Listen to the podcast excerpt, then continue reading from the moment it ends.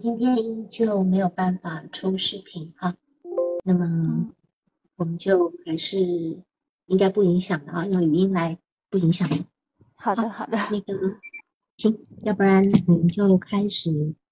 你应该知道规矩嘛哈，就按照你按照你的方式来按先报告，好吧？好的，好的，好的，好的。啊，首先呢，向大家问声好，然后呢，呃。呃，也感谢王老师呢，还有那个新师之友给我提供这一次向您提交这个案例的这个啊机会。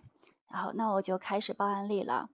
然后呢，就是来访的一般资料呢，他是年龄是二十八岁，性别是男，然后学历是初中。呃，工作情况呢，他是刚刚离职，有差不多两个月的时间吧。然后家庭成员呢是有父亲，然后母亲。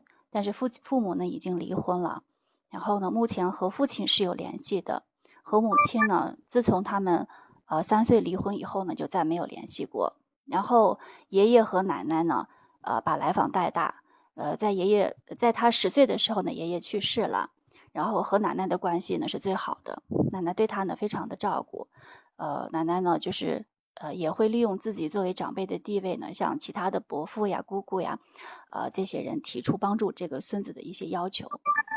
然后呢，在呃爷爷去世之后，呃奶奶带着这个来访住到了伯父呃和婶婶家，然后呢就呃所以说跟他们就是关系也比较近一下。然后最近呢是和姑姑和姑父联系的比较多一些，就在离职之后呢，生活在他们家里面。呃，然后病人的来源呢是通过一个心理咨询师学习平台平台的微信学习群呢，呃，添加了咨询师。嗯，那个他来诊的原因呢是，呃，二零二二年的二月份，呃，因为女友提出，呃，他们不再按男女朋友联系，呃，他感觉到了内心空虚，非常焦虑。呃，他那个呃来访给咨询师的第一印象呢是长相斯文。戴黑色方框眼镜，个头是中等的，啊，体型呢中等偏瘦，呃，头发呢比寸头略长。然后，呃，第一次我记述的是感觉比较成熟的一种状态，呃，然后呢，他是，他之前呢也是做过心理咨询的，是，呃，在一个平台上，呃，是找找一位年轻的那个女性的咨询师，共做了十七次的咨询，咨询的时间呢是从。二零一九年的呃下半年，也是年差不多是七八月份的时候，然后一直持续到了二零二零年的，就是又又是到年终吧，差不多持续一年的时间。然后呢，工作十七次，呃，流派呢是对方的流派是认知行为和催眠，然后费用呢是八百元每个小时。后来呢改为了微信，呃，微信呢视频咨询调整到了五百元，后来又调整到了四百元这样的。呃，来访呢自述没有用过精神科的药，然后呢，就是，呃，二零一九年的时候，他因为欠了几十万债的时候，呃，债主追债，他处理不了的时候呢，家里面的亲亲人和他的爸爸都知道了这件事情，然后呢，他的爸爸当时呢是给他开去医院开过一盒抗抑郁的药，但他自己呢不愿意服用，然后呢，他觉得是，呃，当时的心理咨询是可以帮助到他的。而且呢，他也相信通过自己呢是慢慢可以走出来的。呃，他现在的情感状况呢，就是，呃，半年以前呢，半年以前呢，呃，女友就是就在二零二二年的二月份，女友提出了，呃，要和他分手，呃，然后呢，就是，呃，也不是完全的分手，就是，呃，要终止这种男女朋友这个关系。然后从那个之后呢，他就开始，呃，焦虑，嗯，呃，然后就是，然后有一些，呃，就是恐惧啊，这些这些情绪，呃，然后目前呢，他是，呃，和女友呢每天都在打招呼，就是从二月份到现在，几乎呃没没怎么断过。就是他打他他打招呼的时候，对方有的时候理他，有的时候不搭理他。但如果说是他有事儿说事儿的时候呢，对方就会就会跟他回复。呃，就算这件事是他提出来的，然后也会回复的。呃，他觉得现在呢，就是失去了依赖的对象，内心呢非常的难过，感觉很空虚。然后最近呢，就是算是彻底彻底的跟他闹掰了以后呢，他就想到他失去了，他就会就会哭起来这样的。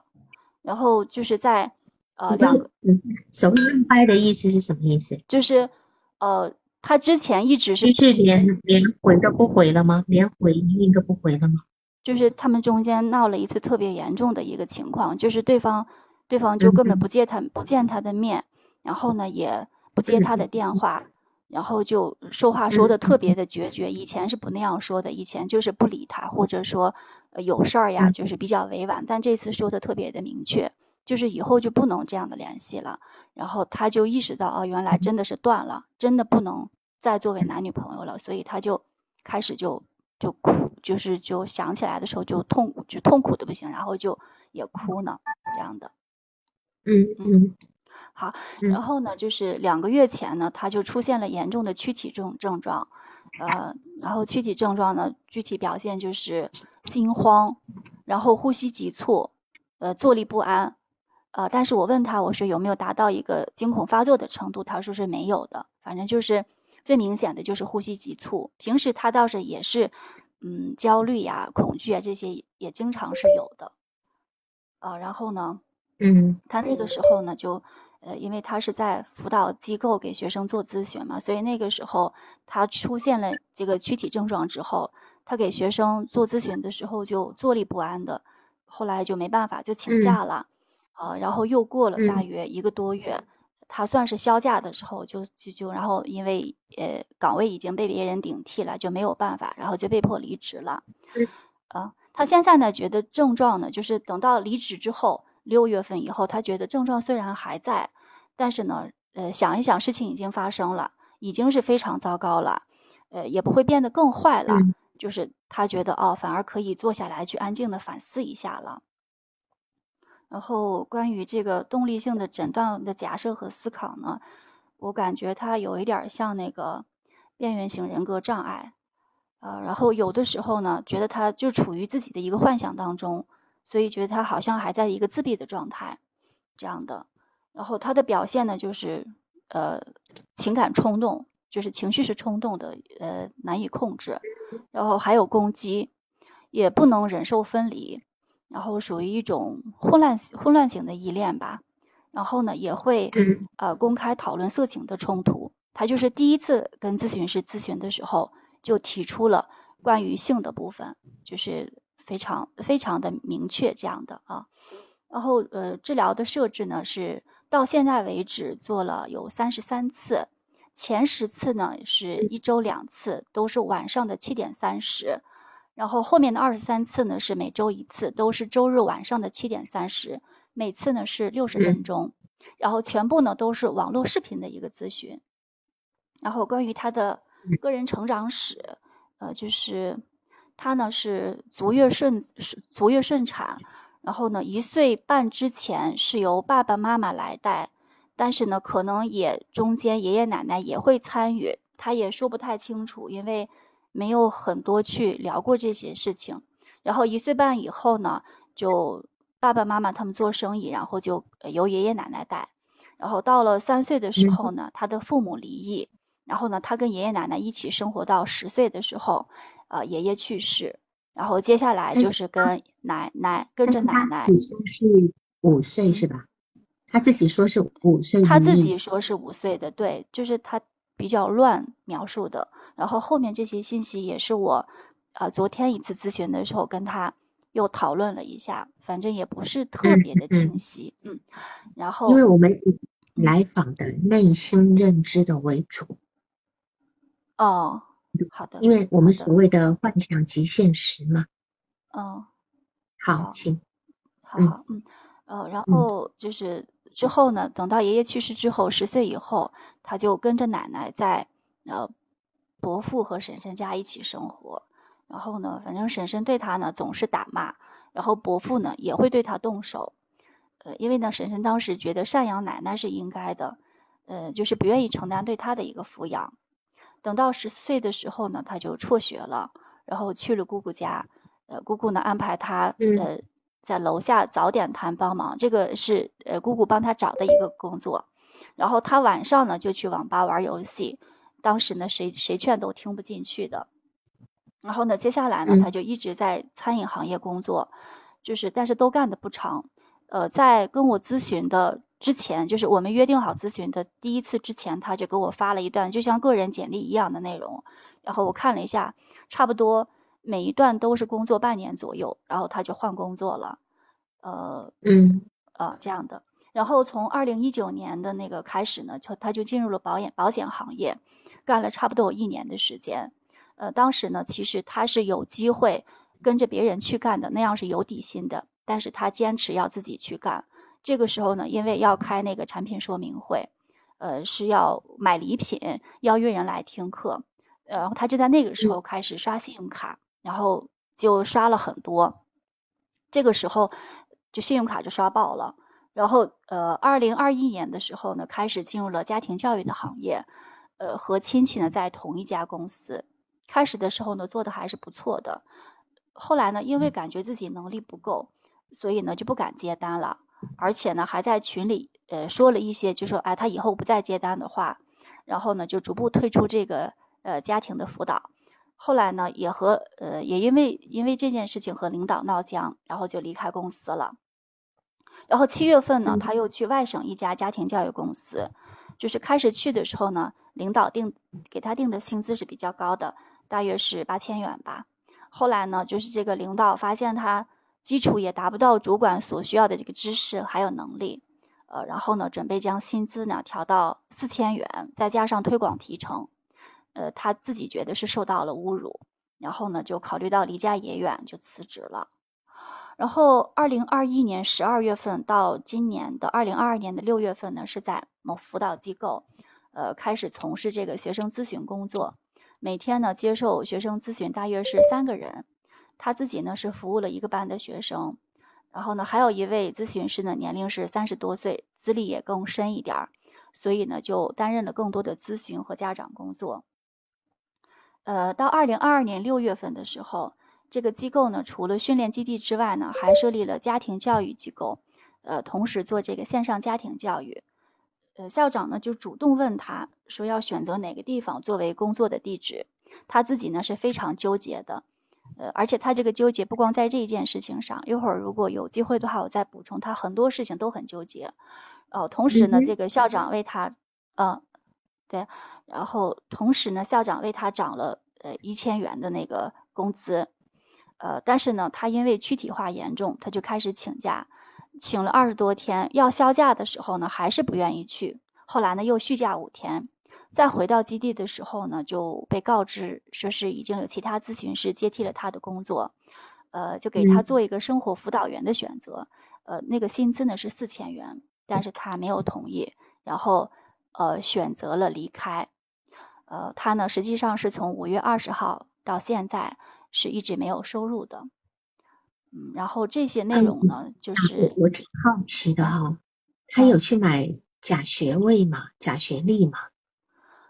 我要不然他基本上他是基本上他是初中都是辍学的，对，好，他能够到一个教育机构里面去做一个所谓的教育平台的咨询师。对，啊，没关系，我只是说纯疑啦，哦，除非你要有很厚的关系，对吧？嗯，对，他他其实是考了一个证的，所以所以您提的这个，我应该再跟他去呃做一下工作。那也无所谓，那没关系，等到因为考了个证，你也得要有证，有学历证书才能考的呀。对，对，是这样的。的，嗯嗯，好的，那我继续啊。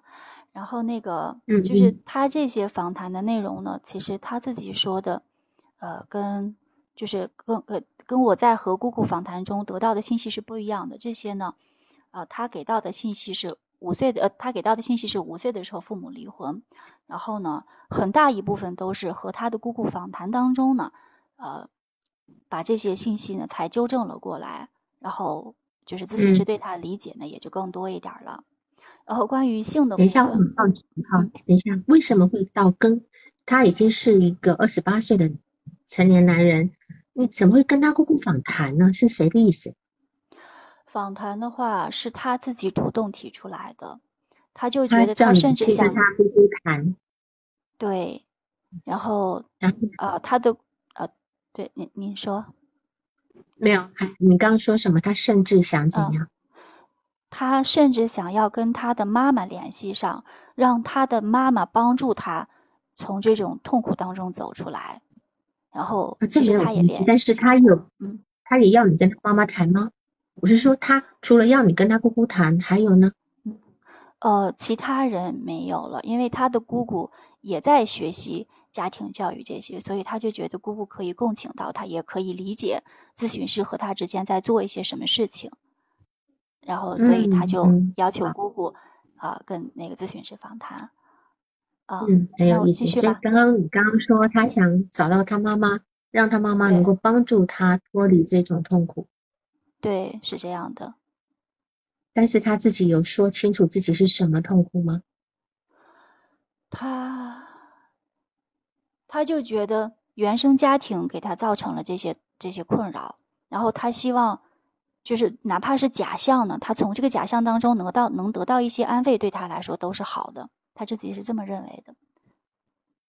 所以他希望他妈妈能够做什么，可以让他修复他原生家庭带来的伤害。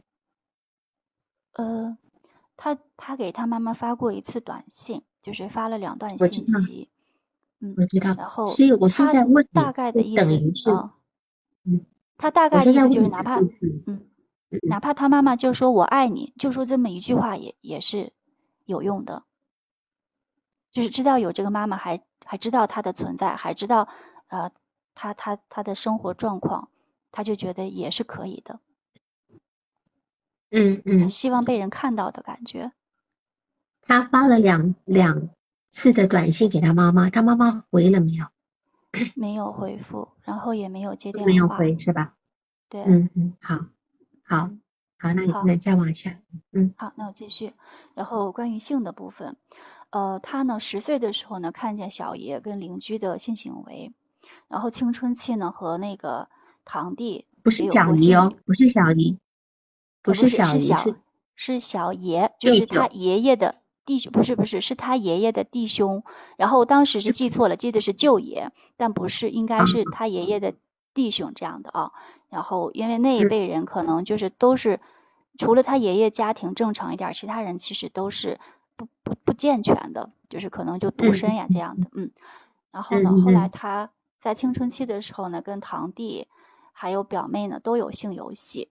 然后呢，而且跟表表妹还有邻居的性有，就是就是这些是女孩儿，然后呢都被家长发现了，然后呢他就呃下跪道歉，然后就就这样把他放过了。然后在十八岁还有成年以后呢，呃也有过女友为他人流的这些事件，然后最后呢也都是分手了。呃手淫呢一直是他缓解焦虑的一个方式，频率呢非常的高，他呢也担心自己性能力下降。呃，也会服药，然后在二十二岁的时候呢，和倒数第二个女友，他很轻易、很轻易的就分了手。然后呢，他过了一个月，又是又就是特别曲折，离得比较远，又跑上门歇斯底里，他自己跟我说歇斯底里去求复合，对方呢不同意。然后后来呢，也就这样的就不了了之了。之后呢，就一直都是单身。啊，直到二零二零年呢，遇到了这个他称为姐姐的这个前女友。这个前女前女友呢，差不多大他十岁吧。他们呢是在他推广一种业务的时候认识的。呃，他们呢做过的那个，就是到现在还在做，前后做过的那个那个业务呢，就是类似于就是找下线投资这样的。我觉得像类似于传销，但好像也不是传销，就是呃就是这样拉人头的业务。呃，当时这个姐姐呢，对他非常的照顾，他们呢配合的很好，呃，然后这个呃姐姐呢，当时也是他的下线，然后呢，他呢会利用晚上的时间去做去做地推，然后呢去广场上拉人头做下线，就是推如果推广到的推推广到的话呢，就是每个人至少也要投资几千元，呃，这个姐姐呢就会帮他做一些后期的一些细致的工作，呃，然后呢，他和姐姐呢是有性关系的。然后呢，这个也是他主动要求的，嗯嗯嗯。然后关于人际关系方面呢，就是呃，按他的说法，其实人际关系还是可以的，呃，就在最近的这四年里面呢，同事关系呢还是不错的。他呢算是一个比较积极的人，就是他一旦推广业务的时候，那个状态是特别积极的。然后呢，为人呢也挺真诚，他呢也会给别人就是带去一些帮助吧。就是在呃让我比较迷惑的，就是在最后一份工作里面，他跟另一个咨询师的关系呢就不好，然后呢觉得跟对方呢是有竞争关系的，呃觉得对方呢更像一个权威。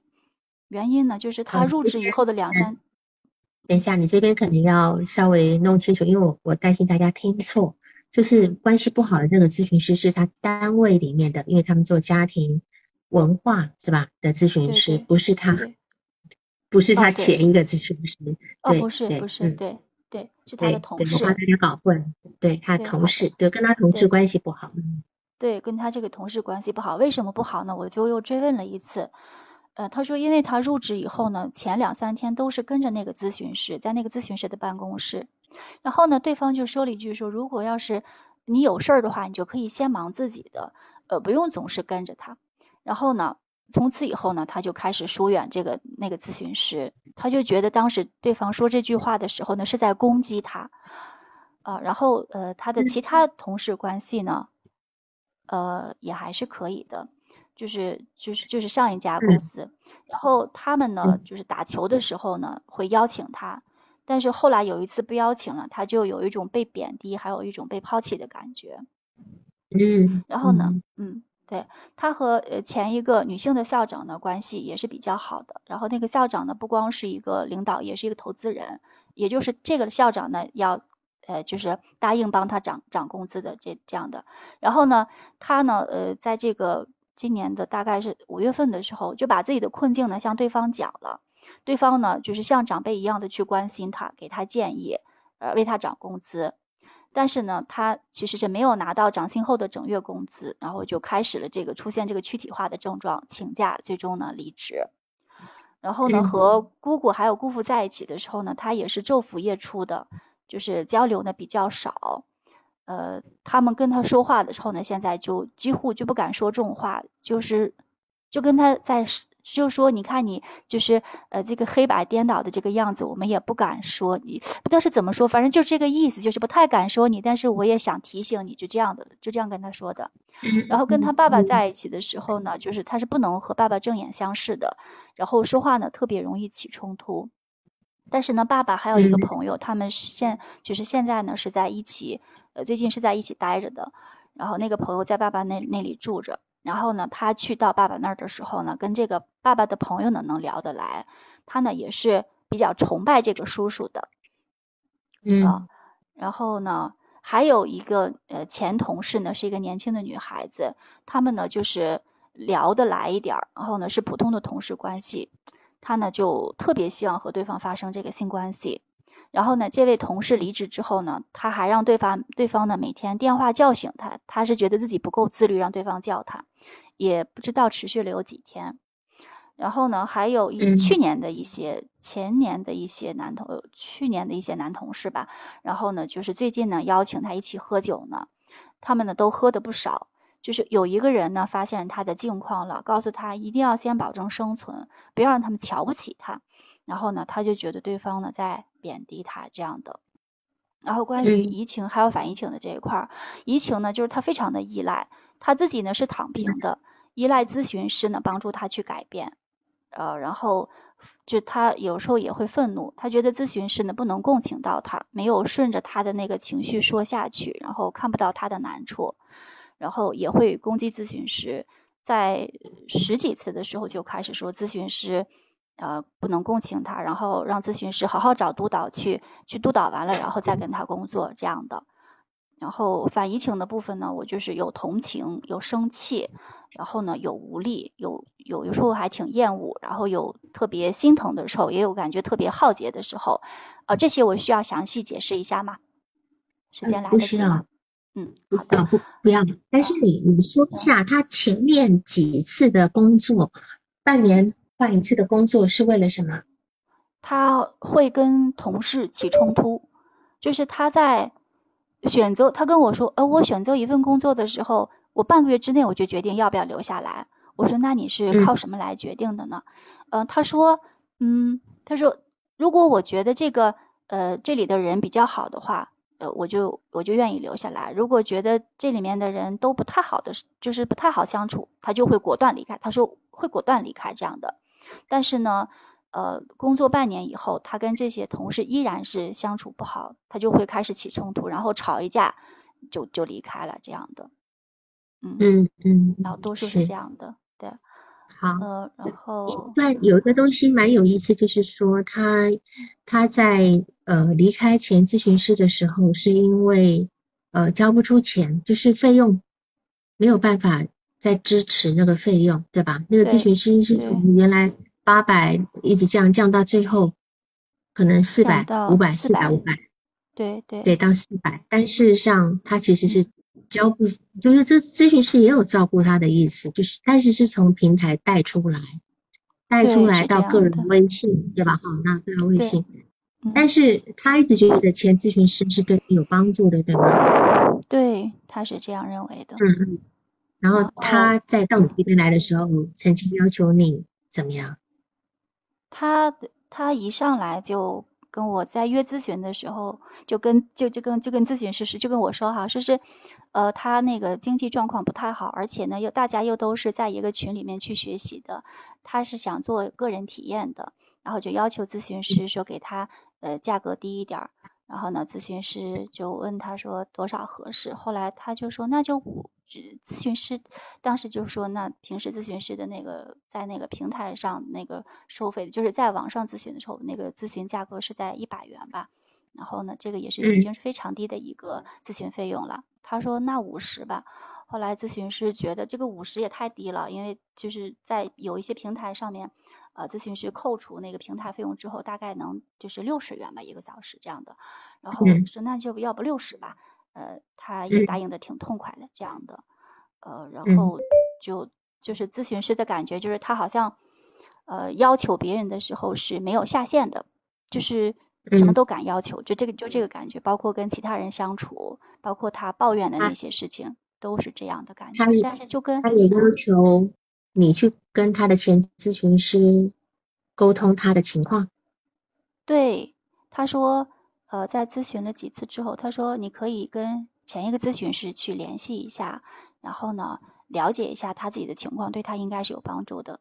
然后呢，呃，我就是呃咨询师呢，就跟他的前一个咨询师去联系了，呃，是他推荐了微信，最后其实一开始有点犹豫加不加，呃，后来还是加了。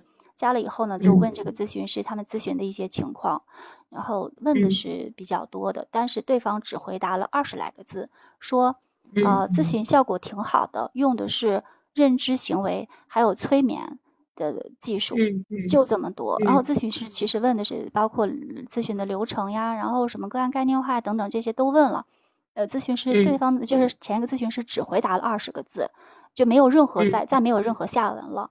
就问他还有什么有帮助的吗？他说没有了，是这样的啊。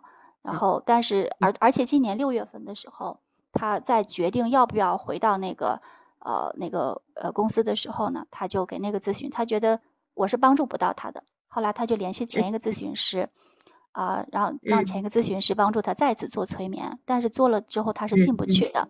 当时呢，呃，第二次跟我咨询的时候就说。啊，好像也不太管用。但是过了过了一段时间，又说那个咨询师还是很厉害的，嗯，就说嗯嗯可以帮助到他这样的。而且在第三十一次还是三十二十三十次的时候说，呃，如果说三十二次说，如果那个咨询师跟我做的话，一定不会是现在这个状况。意思就是工工呃那个工作也辞了，然后他之前是有是在那个四月份的时候手里是有一点现金的，有大概两万多，因为那个是一个保险理赔的一个款，然后呢，最后他他这个钱也投资了，就投资那样的就是刚才说的推广推广类业务类那样的投资，他说最后看最后就是这个结果，但是呃那咨询师就觉得其实还挺挺叫屈的。其实中间是有给过他建议的，跟他说，其实不妨把这个钱还给他那个，因为他是欠前女友钱的，还给前女友。但是呢，他没有，他没有考虑。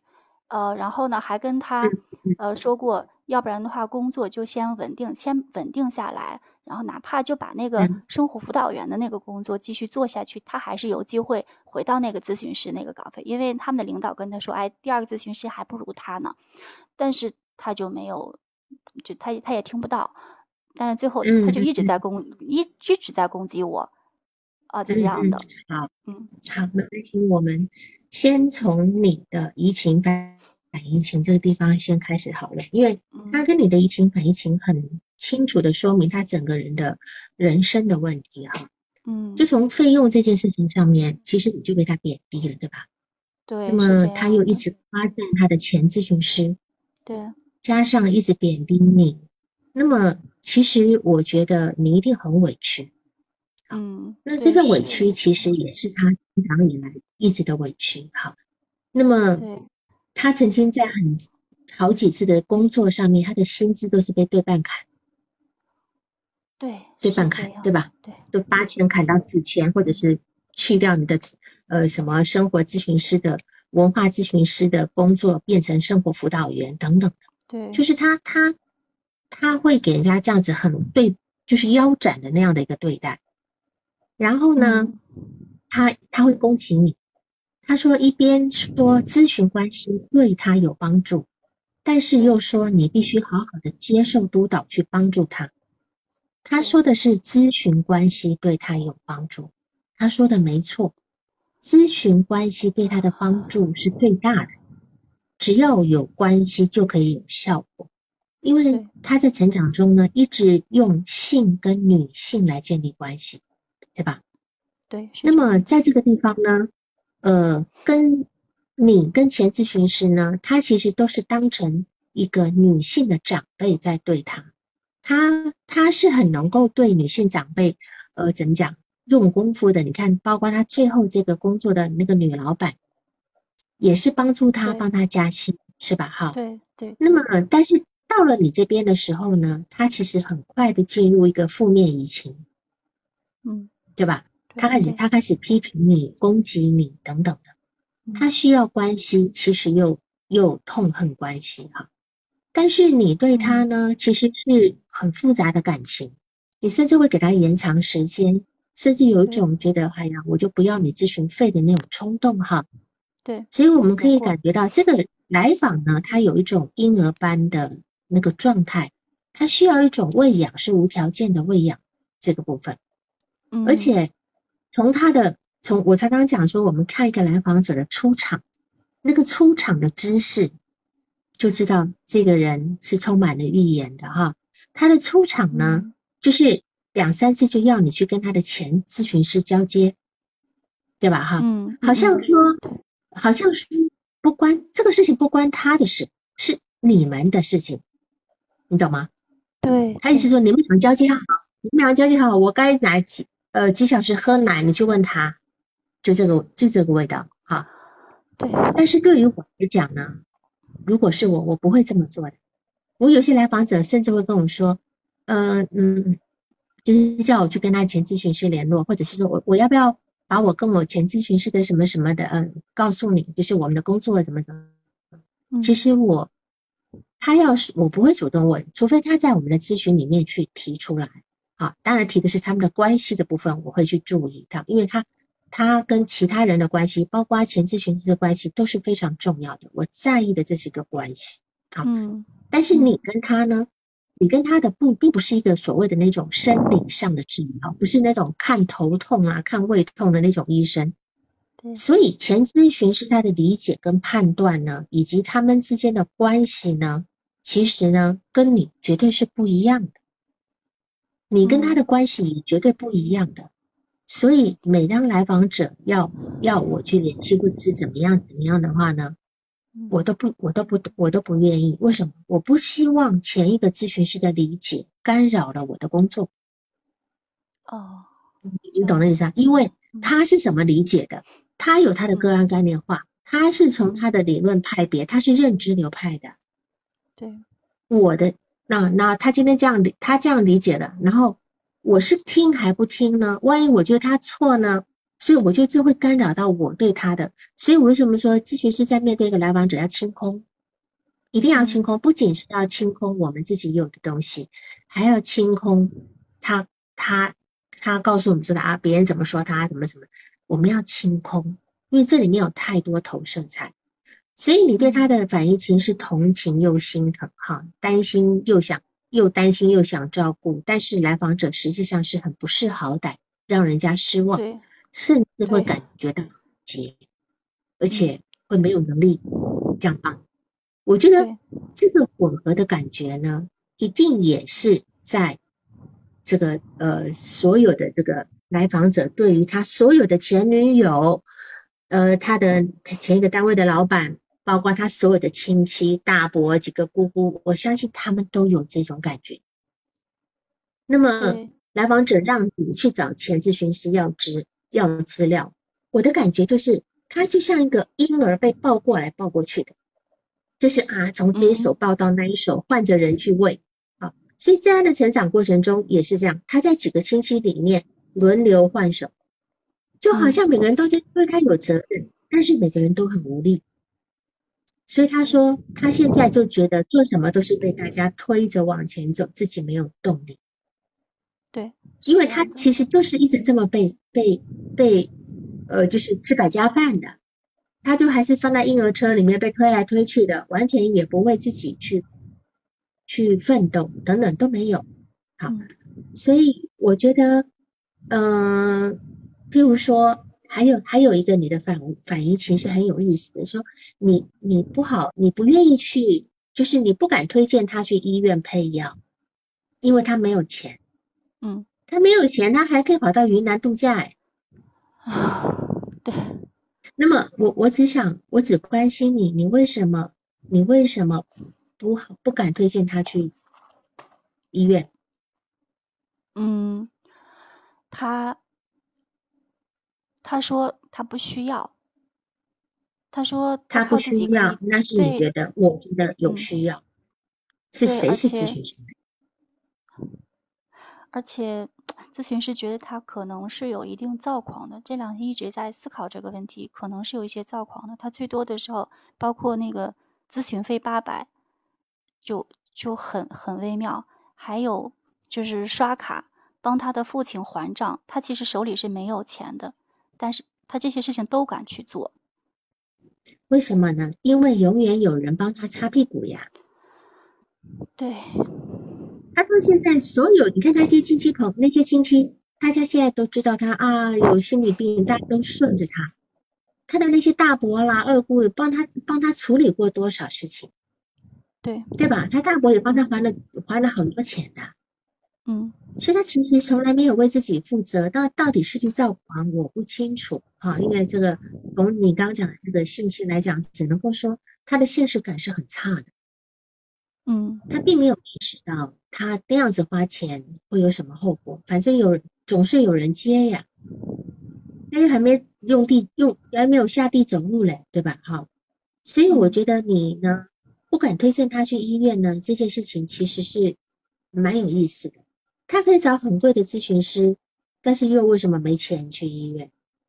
但是我们先这个当这个问题，我们待会再讨论。但是问题就是说，你身为一个咨询师，你只要评估他需要就医，你如果不建议，就是失职。你可以选选不选择是他自己的问题，建议是你的责任。嗯，对吧？万一你知道他明明就该。该服药才能够控制，你又不建议的话，到时候如果他发生了什么事情，你要全部承担吗？啊，你至少曾经要有建议的部分，这个部分，好好，嗯，好，好，这个是呃，我对于他就是，呃，我我我觉得吧，就是说他呢，刚刚讲的就是，其实他，我整个听，很多人可能听到他的这个过程，其实很多人很愤怒的。很愤怒，就是他就是那种，就像一一块一块烫烫底的那个豆，知道吧？哈，这豆腐手里拿也不是，捏也不是，啊，怎怎么怎么都不对，啊，但又觉得他小，颤颤巍巍的，对吧？这么颤巍又好像很怕它摔烂，那摸在手里又烫，就就这么一个感觉，就让家非就家非常的无奈，没地方不知道往把它往哪里放，你知道吧？但但他又感觉上很弱，随时要睡的感觉，又又很希望你，那很希望帮他，就这样的一个情况之下，刚有人问他帅吗？你要不要回答一下？他呃长得还就是哎还还算是帅的，因为他提到说，在他十几岁的时候，女孩子喜欢他的还不少，尽管他也就是就是一文不名，但是。还挺帅的，嗯，就是有人喜欢他。那是那是他说的，你你觉得他帅吗？呃，长得也还就是就是不太像一个仅仅初中毕业的一个，他那个气质感觉拿捏的还不错。就是他有如果做家庭教育讲师的话，那个感觉很不错的，就那个气质那个感觉，嗯，有书卷气是吧？嗯，就是你说刚你刚提到一个初中，是他有初中感觉还是他是做初中的？呃，不是，我是说他只有初中的学历，但是他如果往那个台上站的话，去讲课的话，他那个感觉，对他的头像就是那样，对他那个形象就是那个样子的，他的微信头像就那样子，嗯。啊，好。那么他来诊的原因就是说，因为女朋友不能够，就是按照男女朋友的关系联系而内心空虚，而且他觉得他好像那个叫真的失去了，是吧？对，其实开始还没有，其实是对方在去年的大概十一月份的时候就已经提出来了，然后说不可以再联系了，就是不可以再以这样的方式去联系了。他没有接受，他没有接受，他一直就该怎么说还怎么说，就是打情骂俏的发一个特别暧昧的一个图，就是那个表情呀，然后就完全不管别人的说法。对他不管对方怎么说，而且咨询师问过他，说很明显对方这段时间给你的那个聊天聊天是就是好像跟你互动特别少的。他说，呃呃，然后那你怎么还有就是呃怎么还就是还有什么就是这么大的勇气去继续跟他以这样的这么暧昧的关系去跟他联系？他说他感他感觉不到的，他就是幻想，他觉得对方挺好的，是。这个地方就是我刚提到他现实感的问题，他其实是没有看到别人真正的反，他看不懂别人在真正的反应，但是反而他的投射过多。你看他在所有的关系里面，总是要搞崩的，总是要觉得别人在贬低他。对，包括那个他那个同事跟他说：“你你不用一直跟着我，你有事你去忙，你不需要一直跟着我。”我觉得这句话说起来是很正常的。我我今天在工作，这不老是有个人，你也是同样跟我职务的人，又不是我的助理，你整天在我办公室坐着，对我也会不舒服的。我一定要想说，你去忙你的，对吧？那他就会觉得别人别人在瞧不上他，他就不跟别人联络，不跟别人呃开始交交往交交交流了，他心里就开始给人家的，然后所有的朋友，人家跟他讲说，哎，你要为现实考虑啊，等等的，先先这样子。他也觉得别人在碾压他，在瞧不上他，所以他这个部分是很强烈的，这个是一个重复的部分。他内心太多投射，因为他自己本身说真的，他其实就是一个，呃，其实就是说，如果你他真的哪一天不是防御那么强的话，他其实内在一定是非常非常的自卑跟弱小的，他才会总觉得别人是在贬低他的。嗯，那么我们先来看一看。嗯，关于这一块呢，想补充一些，就是他从小其实是担着一种期待的，就是一定要超过他的父亲，因为他的父亲从他三岁以后离了婚，就是就很少跟他联系。然后呢，在他在伯父家生活那段时间，应该说是最需要最需要经济支持的时候，就很少跟他联系。然后最近呢，他说他的奶奶跟他的父亲是最近这一两年才联系上的，中间是很少联系的。然后他的父亲跟他呢联系也比较少，就是他十四岁到十八岁在外面工作的时候，都是姑姑伯伯在关照他，他的父亲几乎是缺席的。等到十八岁以后，他自己一个人开始独立出来了。然后二十三岁以后呢，他的父亲就开始跟他联系频繁了。那联系频繁是做什么呢？就是借钱，两百三百的借。然后问他还过没有，他说也没还过。呃，但是呢，会在过年的时候给买一些衣服这样的。然后就是他的父亲特别的不负责任，就是对，就是咨询师听起来就觉得好像好不可思议啊！为什么就像一块，就是就是个狗皮膏药的感觉，贴上了，就是有用的时候就贴上，能用的时候离得很远，然后所以他就被一直被抱抱一个非常高的期待。他之前那么那么就是呃那么有闯劲的时候，他自己认为有闯劲的时候，也全是奔着这个目标去的，要满足奶奶的期待，这样的。是。所以他其实是一个非常幻灭、理想化很幻灭的过程。他原先一直想要超越父亲，对吧？那那时候也许没有联系上的父亲，可能还高大上一点。结果没想到 一连续上，又居然这么糟糕，连个两三百都要接。对，是吧？好。然后我们再来看，就是说，我们先从他来诊的原因来看，就是。就是说，因为女朋友不再联系的这个事情，哈，嗯嗯，因为他前面其实有蛮多恋爱经验的，但是为什么一直到现在这个女朋友才会有这么焦虑的部分，甚至这个女朋友的提出分手都影响到他的工作，他没有办法再跟他，没有办法再跟学生工作，对吧？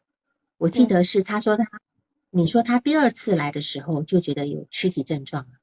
对，第二次跟你谈的时候应该是二月二十几号。他那时候没谈，他那时候没谈。第一次第一次咨询是二月二十号，二月十六号女朋友提前女友提出了以后不能联系，然后二月二十号第一次咨询，但是等到几次呃大概是十几次以后才提出他有他有躯体化症状，其实那个时候已经就有了，他一直没有说过。我看你稿是说他其实从前面就有躯体化的症状哈，所以事实上。他这个躯体化症状导致失业，跟你无关呀。他是一开始就有了，真正有关的是什么？你你在这个咨询中没有去联系到这个关系，没有针对这地方做工作。那么我现在就把这个最重要的地方现在来讨论一下，就是说，嗯，其实就是说，他既然有那么多女朋友，那么多分手经验，那到底是这个女朋友是什么样的原因触动了他？那么是否这个前女友是有一个象征的，对吧？哈，那么他今年联系他的母亲，联系上母亲了，他没有很很特别的愿望，只希望跟母亲有一份连接。嗯，他说他跟他母亲说，至少自己是一个有妈的孩子，对吧？好，对，嗯，呃，我我我记得我有个来访啊，他在他在他母亲年幼离婚失联以后呢，他在成年以后常常。会在一个人无意中会喊妈妈，就是无意中对他就毫无意识就会喊妈妈两个字。嗯，但是呢，他妈妈离开他的时候，他是连妈妈都还不会叫的哈。所以其实他心里有个愿望，就是要喊出口，就是那样一能够去叫妈妈的一个温暖哈。所以他其实可能也没叫过妈妈，就是他那么小就就那个可能也。所以我觉得，如果你这样子，你你一定一定很心酸的哈。那么他母亲都没有回复他，但但是这个地方，他是否在咨询里面有把这样的失落的心情全部的表达出来？所以而且他的前女友是有一个小有一个小儿子五岁，对，你要知道五岁，在他的记忆里面，他也是五岁的时候失去他的母亲。对，所以这个小儿子跟他非常好，他说跟这个孩子在一起有一种家人的感觉，对吧？好，对，所以他要的是这个家的感觉，而不是前女友一个人而已，他要一个家。所以他的父母离开以后，虽然说他的亲戚其实对他挺好的哈，还挺照顾他的，但是呢，都有一种责任的味道，不是那种真正的爱护他，不是真发自内心的。但是他要的东西很简单，但是也很困难，也非常困难。他只是一个被抱在怀里传来传去的吃百家饭的一个孩子，所以我们就知道，在这个地方，这个女友对他的象征含义，因为他到了二十八岁了，他开始找他的妈妈了。或许也是他这个女友触动他开始找妈妈了。虽然他给他妈妈发了两封短信，他妈妈都没有回，所以他现在会觉得说。他失去了依赖的对象，依赖的对象哦。所谓这个依赖对象，就是他的女朋友，他的前女友。他的前女友象征的一份一份依恋关系，一份依恋关系哈。所以在这个地方呢，他说自从他的女友二月十六号提出提出分手，就提出不要联系的时候，我们是二十号开始咨询。实际上，他上一个咨询是从二零年就停掉了，对吧？对。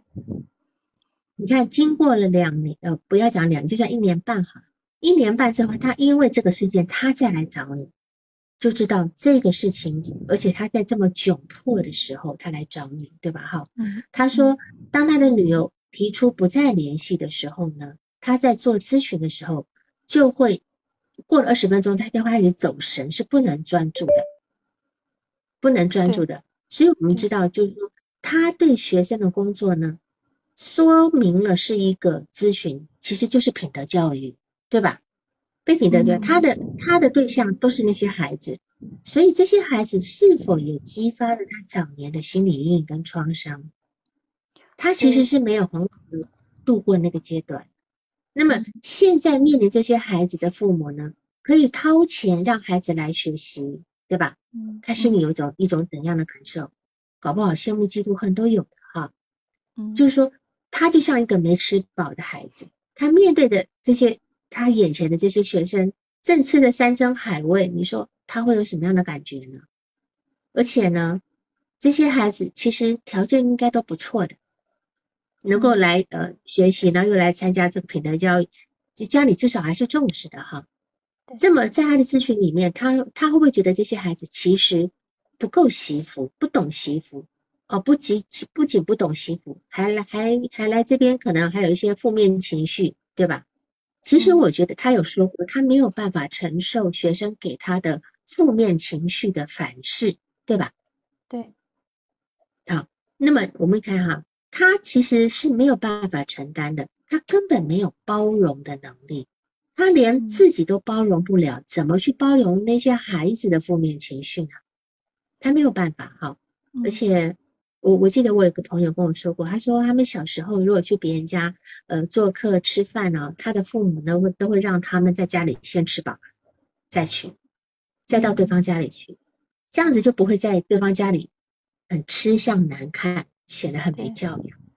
但他现在就是根本饿着肚子在看看这些孩子，是吧？他他其实是没有没有没有办法的哈，没有办法。而且呢，他说他的女朋友好像对他是打从心底失望，对吗？嗯，现在就是那个感觉，从心里觉得他不行，对吧？他的对他的女朋友其实以前只是因为好像因为他女朋友是还是有婚史在的嘛，只是老公在坐牢，对吧？对。那么以前只是因为他老他的女朋友还是一个已婚的女人，不能跟他在，但现在他女朋友不跟他在一起呢，其实是是觉得他不行。你要知道哦，这一次呢，他他跟他女朋友呢，其实是交织很深的，他需要他女朋友那部分是非常强烈的情感的依恋的都非常强烈，但是他感觉到自己被对方对呃就是别对方对他深深的失望，当然这是否也勾起了他幼年的伤痛？这个幼年伤痛是什么呢？就是说一个孩子在面对母亲的离去的时候呢？只能够有两个想法，一个想法是妈妈不好，把我抛下来了，不负责任，这是一个想法；另外一个想法就是我不好，我不乖，所以妈妈走了。但是大部分的孩子都选择后者，都会选择是我不够好，所以妈妈才不要我。因为呢，他必须保保有一个美好的理想的形象。宁可觉得自己不够好，他到目前为止，我觉得他在对他妈妈还是非常美化，哦，是吧？他他他有去说他妈妈的不好的地方吗？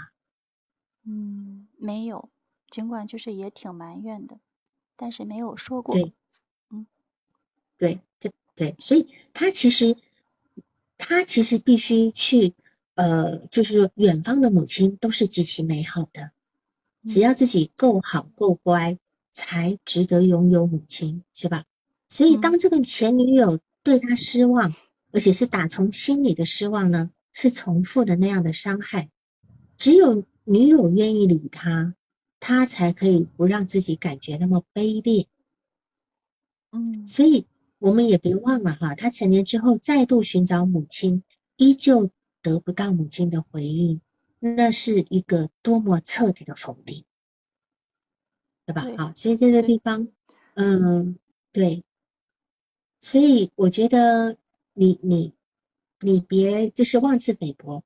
他跟你工作了三十二次，从二月二十号开始，其实他从二月十五号开始就注定了他是没有办法保有这份工作的。对，因为他根本做不来这份工作。哦，他根本做不来。下一次工作的时候，这些内容要和他探讨吗？你可以探讨呀。我刚刚讲了，他面对这些孩子是什么样的心情，尤其他面对孩子开始。没有办法思考，他慌张到没办法思考，嗯，是吧？嗯，他太过于焦虑，他没办法，没有办法思考的部分，其实是他焦虑的部分。而且他在二零一九年的时候呢，他那时候也是因为焦虑，然后爸爸带他去配了一个月的药，他都没吃。他为什么不吃药？他他自己，我觉得很矛盾。他说可以依靠自己走出来，然后呢，觉得吃药吃一就是吃一段时间是没有用的，必须长期去去服药才管用。他提的是这样的一种说法。是，所以他害怕被药物控制了吗？对，一般吃精神科药物的人，如果不愿意服药，大部分都有这种害怕被药物控制，害怕依赖药物。但是问题是，他事实上一直在依赖很多人。对，哦，我这边看到，就是说他的躯体症状，他说他他你这边写的，在二月二十四号，呃，就是在二第二次咨询的时候，他就提起过了，中午午休时会有莫名恐惧的感觉。对，你们那时候讨论了没有？讨论了，呃，就是问他是一种什么样的恐惧，他说说不上来，不知道因为什么恐惧，就反正是对。就好像突然间就清醒起来那样的，嗯，对，恐惧绝对不会在意识层面知道的，这种焦虑恐惧是指向未来。他的工作是从下午开始吗？他应该是。他咨询工作从什么时候开始？应该是全天都有安排的。嗯，你要再问他。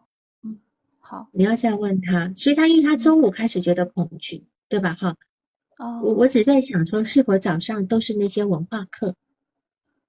哦，那么而且他说他的恐惧是什么呢？他听不进来访的话，听不懂，每个字都听到了，可是传达起来不明白。这个地方我们咨询师就要有就要有一个认识了。我们一个人焦虑到一个点呢，会产生认知障碍的，这个时候就该就医了，这个不就医就不行了。要搭配服药跟心理咨询，对吧？这一定要的。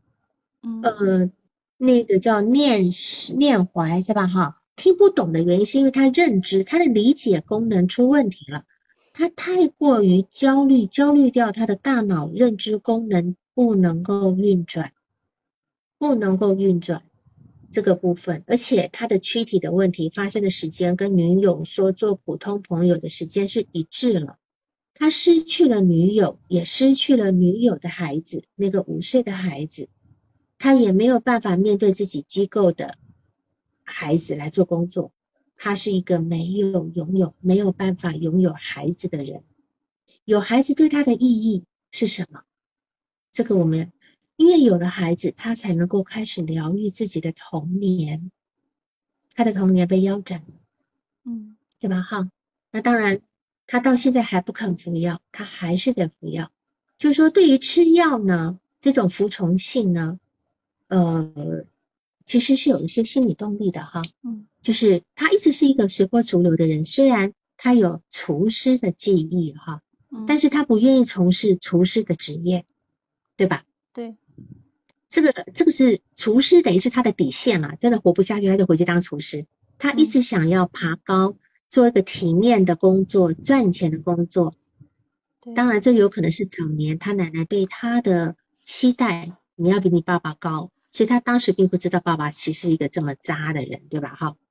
但是他能力有限，他一直想证明自己，即使心里有问题，也不愿意去呃试试服药的部分。他一直想要跟生命去抗争，证明自己是有力量的。但是我们要知道哈，他实际上一直在处在一个好高骛远的位置上。对，因为我刚刚在猜测他的正怎么来的，他到底有没有去去充实有很多内在的真正的那种涵养的部分哈。对，那么我们一个一个人呢，就是呃，比如说他怎么讲，就是说他他在那个呃把目标放得太高。这个目高目标的部分，就是早年他想要去超越爸爸那个不切实际的部分，这中间有很大的落差。这个落差也是他在评估，呃呃，比如说大跑也没有钱，来跑去玩，然后呃就是评估他明明明明就是说，我们今天做保险呢，当当跟大家一起配合做别人的下线等等的，呃，我就可以就是顺水推舟的能够赚钱，他偏不，他要自己来，他买礼品送人，欠下。欠下卡债，对吧？好，就等于说他他有很多东西，他的现实评估是绝对有问题的。再加上他对于人际的敏感的过度投射，投射太厉害了。所以你要他如果要真的要做好这些工作的话，每一份工，你看他这份工作也也不到半年呀。对，也也从去年十二月到五月二十号，对吧？就差不多就半年，也是算来算是长的，就几乎没有没有打破半年的魔咒了。对，怎么刚有人在问为什么半年，并不是因并不是时间上的问题，而是他根本他的首先首先他的人际的那个部分是支撑不了半年，到了半年呢，他就所有的人际都坏掉了，他都以为他都会认为这个我的周遭的人都对我不友善，都在贬低我，这是他的投射，他没有办法建立一个好一点的关系。再来另外一个半年，可能就是。他在这个半年是他在这个地方发展不起来了，他没有把你看有几有几次是，对，就是被被人家拉下来的，就明明领八千块钱被拉下来领四千，因为他的样子还不错，所以一来哎好像我就给你还不错的职务，就没想到做一段时间，老板就觉得你这就是个空心大老官，你根本没有那个能力，对，所以他又被调下来，所以他永远在做一个踩高跷的事情。对这个地方，他如果没有看到的话呢，他永远就会永远工作就讲，就算找个找个八千块的咨询都没有用的，不要讲八百，好吗？他以为八百那个咨询师能够对他有帮助，那是他同样的，我这边要再谈，他为什么要觉得那个咨询师那么的好？嗯，因为这个咨询师在远方，他跟那个咨询师做了十一年的工作，只做了十七次。对，其实是非常断断续续的，断断续续要拿钱去付高价，对吧？才能够。结果呢，这个咨询师就如同在远方的那个妈妈，对，完美的、理想的，你就是在眼前那个不好的，嗯，能够理解这个部分吗？就是说，他他要去理想那个前咨询师，让他理想吧。那是他的需求，他心里很清楚。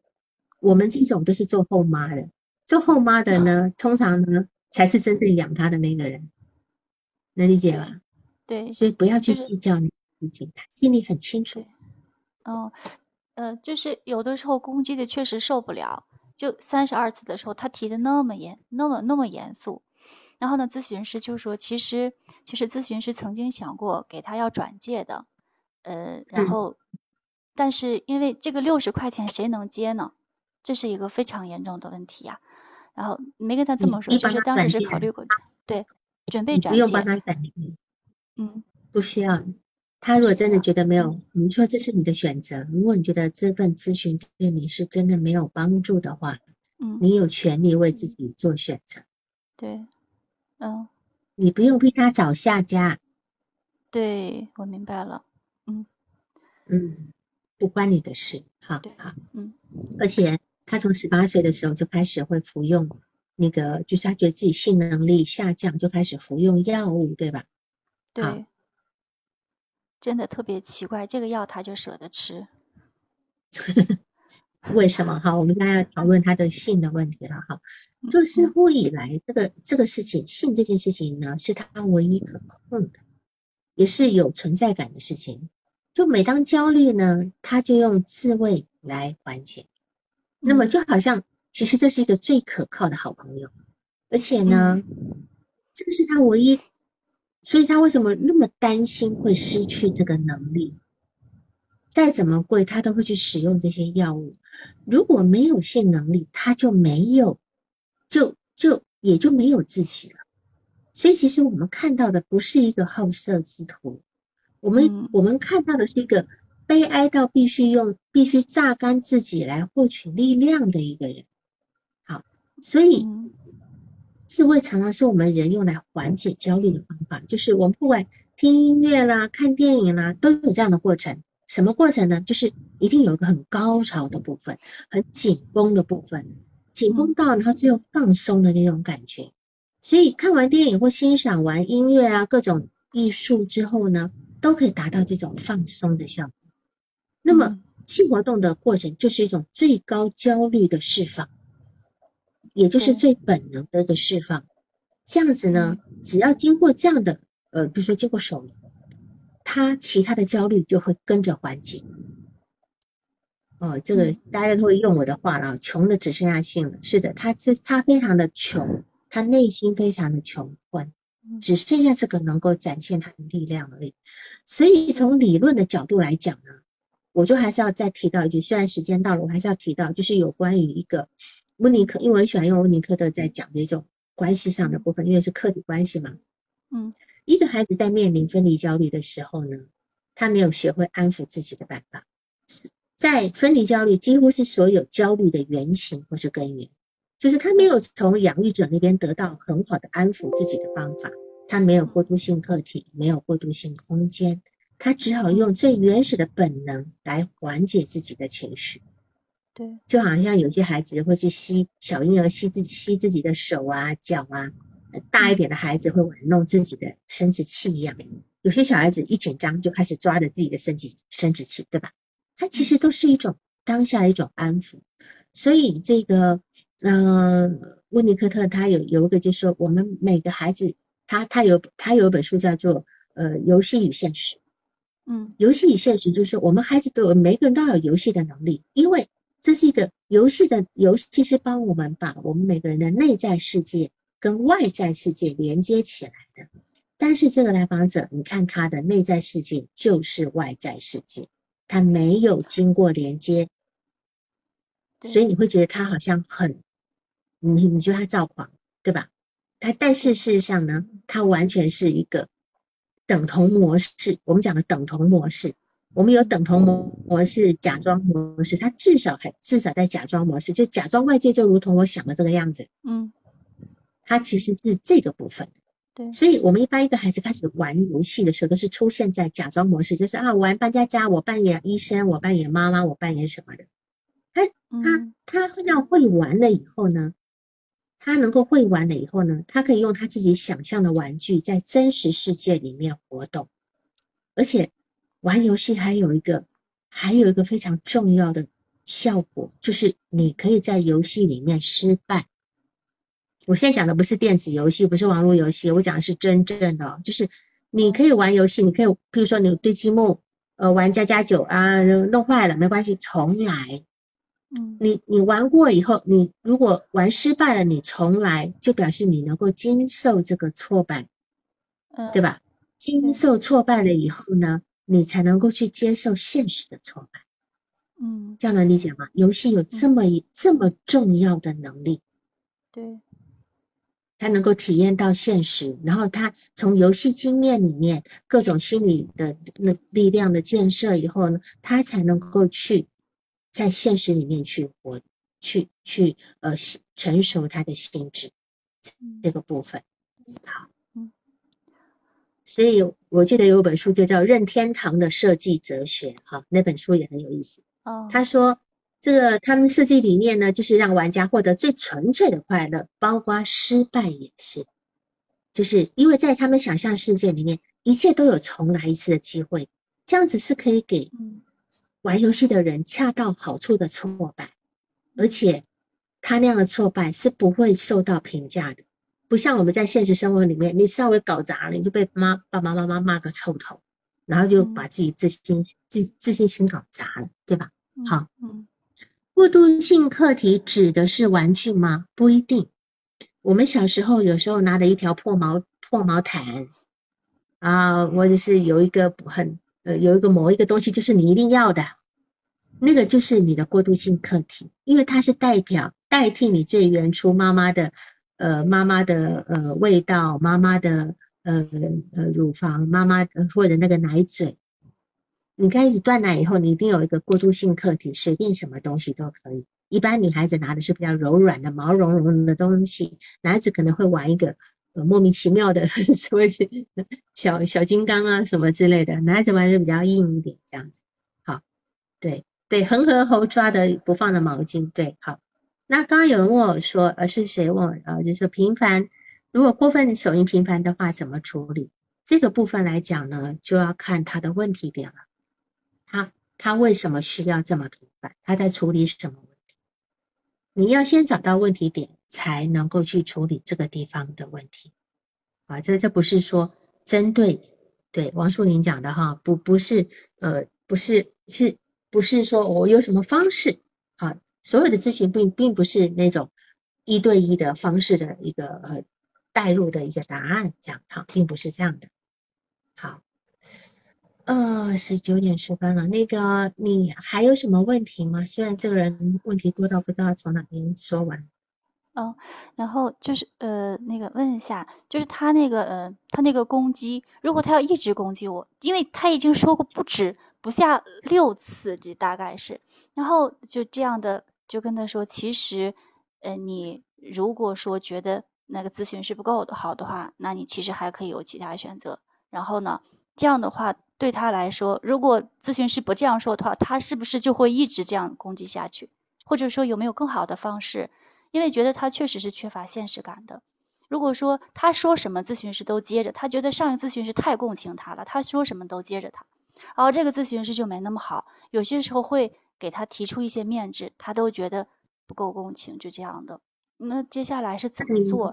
就是能让他更到了呀。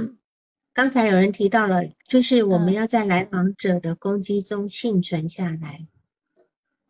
就是怎么幸？如果说一直幸存的话，他是没有现实检验感的，他就是那样的一种感觉。嗯，我们一样要回应他，但是我们不能反击他。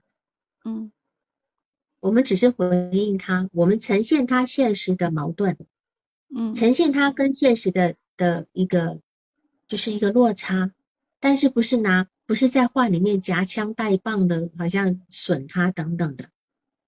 我们是很诚真诚的去把他的东西现实呈现出来的。我们要理解他此时为什么那么愤怒。他如果能够在你这边表达愤怒，其实还算是你们的关系好哦。嗯，你们的关系够好，他才你想想看，他绝对不敢发个短信去骂他妈吧？对。他也不会去骂他的前咨询师吧？但他能够跟你，就表示你们真正开始在工作。哦，然后关于他现实感这一部分，那怎么去跟他工作呢？就是中间问过他的感觉，他说我不知道呀，他懵的，就是整个人困到一种马上睡着的那样的状态。你这样的话，对呀，他的睡着就是在回避。对，一个人会困，一定是觉得无聊，不想听嘛。他就他才会开始觉得很想睡呀，是吧？他的心特别的乱，他说他心特别的乱，他根本就没有头绪，不知道当时是怎么感受，也不知道是怎么想。你的工作就是帮他理清楚，让他不要乱。你说好，你可以在一个点上停住，不要让他跑跑开。你只要告诉他说，每当这个时候，你就要转开话题，或者你觉得很困、很很不想谈，那么我们永远就只能够停在这个地方。没有任何进步。嗯，昨天跟他收集又又补充资料的时候，他说怎么会老是在这个问题上没完没了的？啊，他就挺生气的。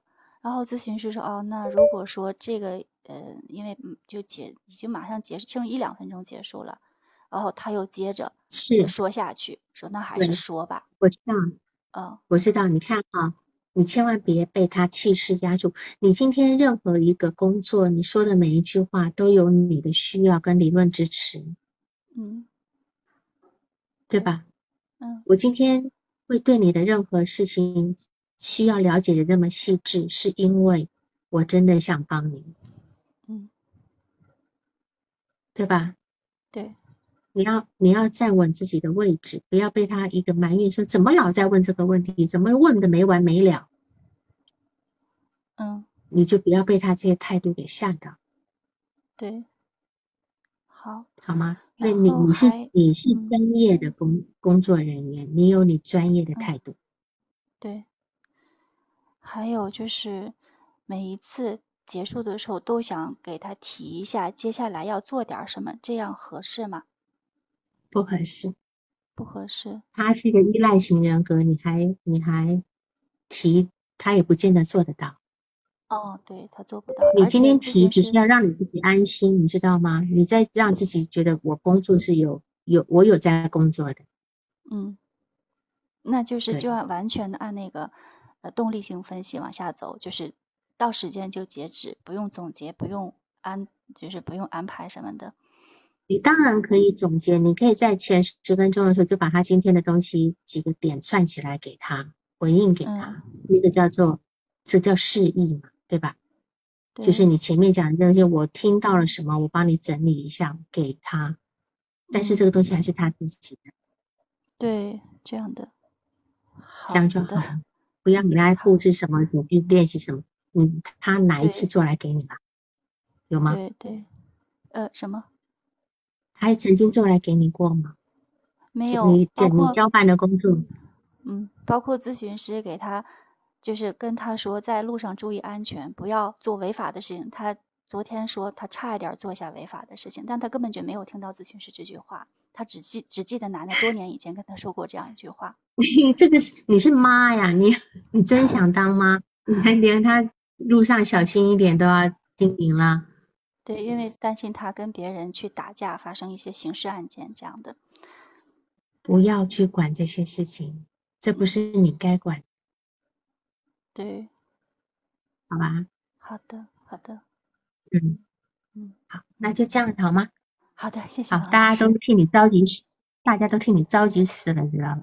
嗯，好好好，谢谢，谢谢大家。嗯，好，那就这样，好。好好，那就这样啊，谢谢谢谢大家，好晚安，嗯，再见，嗯，没有中招，哪一天呢？这个点点点点，你自己做咨询就知道了。每一个咨询师其实都都是一个母亲的心啊，都是一个操不完的老妈妈的心。这是难，但是我们重点就是如何把这个操的心呢，转换成最有力量的或最有。对来访者最好的一种方式，不是瞎操心，不要瞎操心，这样子。嗯，好，就这样了哈，晚安，拜拜，各位晚安，晚安，嗯，再见，拜拜。本次督导完毕，喜欢请留言或分享哦。需要报个案的老师，请查看我们喜马拉雅主页个人简介，也可以在微信公众号搜索“星师之友”，关注微信公众号后，联系微信客服进行预约报个案。完全免费哦。